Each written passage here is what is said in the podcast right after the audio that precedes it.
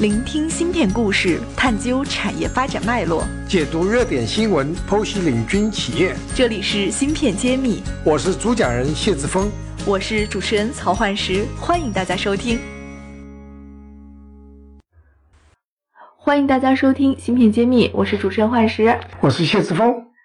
今天我们聊一个产业内的一个大佬聚会的论坛。为什么说是大佬呢？因为它基本集聚了中国当下半导体产业制造端最牛的人。最近发生了一件事儿：二零一八年的十月十八号下午，上海先进半导体制造有限公司举办了一个特色工艺半导体产业高峰论坛。那同时，其实这也是上海先进三十年的一个庆典。只不过这家。技术型的公司非常低调，也没有上来。我去搜它三十年庆典这几个字，竟然发现一条新闻都没有。然后搜这个高峰论坛，竟然发现了可以一叶知秋哈，能看到公司的一个低调行为。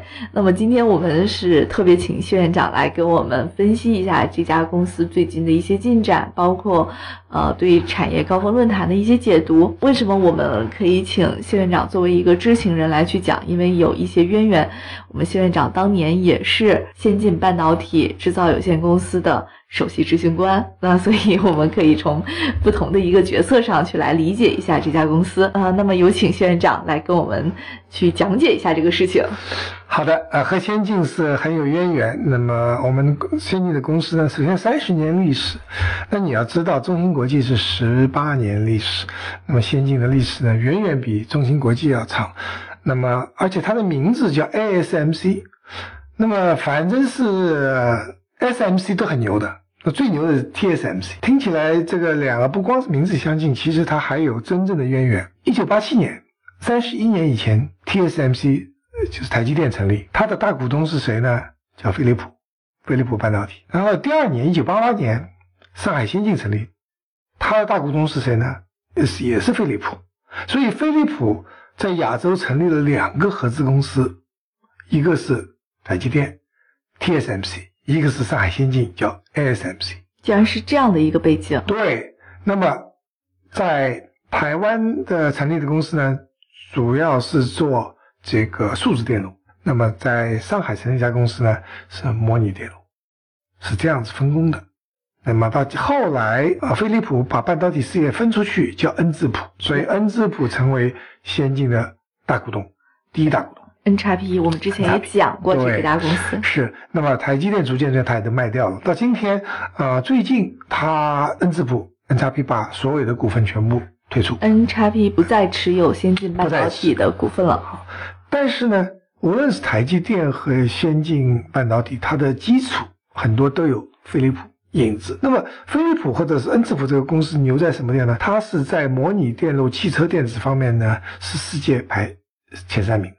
就是 IOT，它掌握了最先的入场券。对，很多很多的产品都是他们做的。所以这次三十年庆典是很有意义的，就是其实是中国最老的代工厂，就只是它是模拟芯片代工或者是混合信号芯片代工，而不是数字电路。但是它的规模和它今天比差差太远了。它销售额也就是十十来个亿，但是它是一个它的基础非常好的管理系统、质量管理系统，它是中国唯一能够做汽车芯片的代工厂。这也证明了它的质量管理体系。因为它是由飞利浦、恩智浦的传承。当然，现在中芯国际啊、台积电啊、那个华虹也都能做，但是这个呃得到这样子认证的最早的还是先进，它的管理系统、质量管理系系统呢非常好。那么这次庆典呢，我们请来了业界很多这个就知名人士和老朋友，所以这个很有意思。那么回讲完历史以后呢，我们现在最近先进准备在临港做十二寸厂，他要投资了，要发展。那么因为他的啊现在呢，这个这个大股东新的大股东董事长呢来自于我们这个北京的华大半导体。那么华大集团的董事长也来了，先进的。这个都上来，他们说要钱给钱，要地给地，要人给人，这是华大的董事长说的话，大全力支持。所以先进过去是稳健发展，只要赚钱，每年盈利就就这样子按部就班来走，没怎么大发展。三十年没有就很稳，你可以说它很稳健，也可以说很保守。包括我在做啊总经理的时候，也是说只要求稳，并不求发展，只要那么现在国家大基金那个总裁丁文武也讲话了，就说这个方面汽车电子方面值得大发展。那么他们有一个很呃有量产的一个技术呢，叫 IGBT。嗯，这个东西未来无论是电动汽车还是无人驾驶汽车的需求量特别特别高，基本上每一每一部汽车会消耗掉一一片大圆片，不是消耗一颗芯片，也就是它有几百个。那这样子未来，假定我们一年的那个汽车是一千万部汽车，那么就要用到一一年一千万片大晶圆，一个月一百万片。绝大多数的生产线都说我月产四万片、五万片。了不起十万片，它需要一个月一一百万片，未来需求巨大，所以他们这个时候扩产，在专注于汽车电子、功率器件是非常非常，呃，时间点是非常好的。而且他们有非常成熟的工艺，能够把这件事情做因为这个东西不好做。因为它不是一个集成电路，它是高高电压、大电流，这个一个从技设计和应用和制造都有很复杂的。他们现他们的客户是一些鼎鼎有名的客户，比如说是我们这个坐高铁的中车，这个这个需求和那个客户的背景是非常强的，所以他们未来是非常好。所以整个这个峰会里面提到的重点关键词就汽车电子、汽车电子、功率器件、功率器件。那么 IGBT 被反复的提到，还是挺骄傲的。我们中国有一家 Fab 厂可以生产功率器件，是。那么这里面呢，要要有一个很客观的一个观察，这是一个代工厂，它不拥有产品产品，对。所以我们还是期待产品公司来出现在这里面。那么有一家公司呢是非常牛的公司，那么这家公司呢，因为快要上市，我们不讲细节，但是确实这家公司呢是先进的一个重要客户。啊，这呃，这是一家嘉兴的公司，那么他们就这个总经理就报告了一下，他们这十几年耕耘也十几年了，他们有设计和先进合作，那么他们的产品线，那么今天是嘉兴的骄傲。当然也是中国的骄傲，是中国 IGBT 第一、第一最大、最大的、最先进的公司。那么这个公司，我们未来等到它上市以后，我们也值得我们去关注吧。芯片揭秘栏目组现将每期音频整理成文字，并在公众号发布。想获取文字版内容，请关注公众号“茄子会”，更多精彩等着你。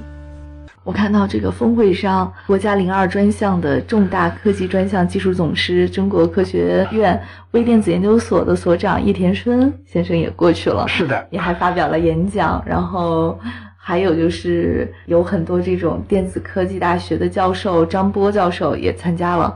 还有我们的一个老朋友哈，长江存储首席执行官杨世宁博士也参加了这个峰会。所以我在想，你们这么多老朋友见面，现场有没有什么有意思的事儿给我们讲讲？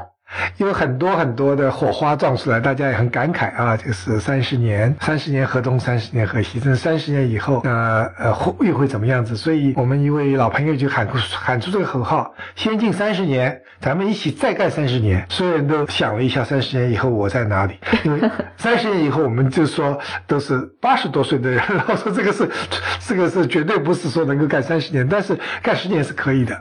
那么杨杨世宁博士出现在这个会场。呢是有渊源的，很多人说怎么请得中这样一位大师级的这个泰斗人物，是这样有渊源。因为先进现任 CEO 洪峰博士呢，曾经是呃 Intel 的老同事，也是中芯国际的老同事，所以他一直是杨博士的部下，所以长江存储做出这种世界级的这个三 D 闪存芯片，是他是有贡献。所以这次呢，就是杨博士专门来说感谢这个洪峰博士的贡献，是这样子的。所以他实际上他说我是给洪博士来站台的，今天没我的事儿。但是因为是老朋友、老部下，那么同时呢，拿出给大家一个惊喜，拿出了一个世界级的芯片这个纪念品。那个送给了洪峰，说啊感谢支持，那也也让全中国知道啊杨博士和洪峰博士呢他们是这个是非常铁的呃兄弟和战友，而不是像外面所传闻的说他们两个已经不合作了。其实他们两个还是这个非常好的朋友和和老战友。这是一款什么芯片？我比较好奇这个。呃。杨博士也说了，我们过去一直被问到，哎，我们中国离世界先进水平差几代啊？我们总是掰出手指头数了半天，两代吧，三代吧。杨博士很自豪地说，这一个芯片和世界最先进的水平一代都不差。同代，最多差个四分之一代。那么这就是说，真正进入世界最先进、先进的这个技术这个水平，而且在单特别的技术里面，可能还超越。就是说，它里面速度，比如说速度、集成度、那个密度，可能集成密度可能还超过世界先进水平。我们讲的是它的整体水平的话，大概是和世界先进水平属于同代略差于百分之十这样一个水平。说具体的那个。是因为属于机密的话，可能会在未来的这个产品发布会上发布，而这个就是呃提前剧透了，所以这个洪博士也很激动啊，就是全中国他是第一个拿到这个，所以也对他过去的工作啊做了一些认可，这是无比至上的荣耀。对，这个这个这个时刻是很感人的。大家说，你看这个都是要念旧情嘛，不要因为一个人离开了公司，把他过去的功劳就不说了，一定要。那个论功，把过去的这个贡献，啊，要要感恩。那么就就像我上一期提到，啊，唐良智市场对于啊武汉新兴长江存储的发展的贡献，他虽然已经离开武汉了，他已经从武汉到成都做市委市长、市委书记，到了呃重庆做做市长，但是他对武汉新兴的贡献是永远在那里。我们要感谢这个前人，呃前任。做的贡献，因为都是积累的，没有这个积累就没有。那我们也和杨博士、洪博士一起聊到，我们都是中芯国际出来，但我们最早是 Intel 出来的，在中芯国际早期是很培养了很多人才，那么对这个产业是有贡献。说到张永军博士，尽管他今天不在中芯国际了，他在青岛，但是我们提起我们中芯国际的这个产业，不得不提起我们集成电路产业的教父。张永军博士，其实我今天杨博士在会上还是提出，我们都是张永军的部下。对，这这我们不会忘记。我们也但包括我们写《新诗》这本书，我首先就请张永军博士帮我写序。他就是我们的老领导、大家长，他带我们呃中心中国这个集成电路产业走出一个很很漂亮的一个一个发展途径。那在他在张永军之前还是比较困难，不清楚怎么做。所以这样子的话，我们觉得未来我们半导体产业有各种各样做贡献的人，把他们的贡献都发扬光大，我们可以做得更好。好的，本期栏目真的是干货满满，期待大家持续关注我们。下期再见。感谢大家收听《芯片揭秘》，更多精彩内容请关注公众号“茄子会”。我是谢志峰，我在《芯片揭秘》等着你。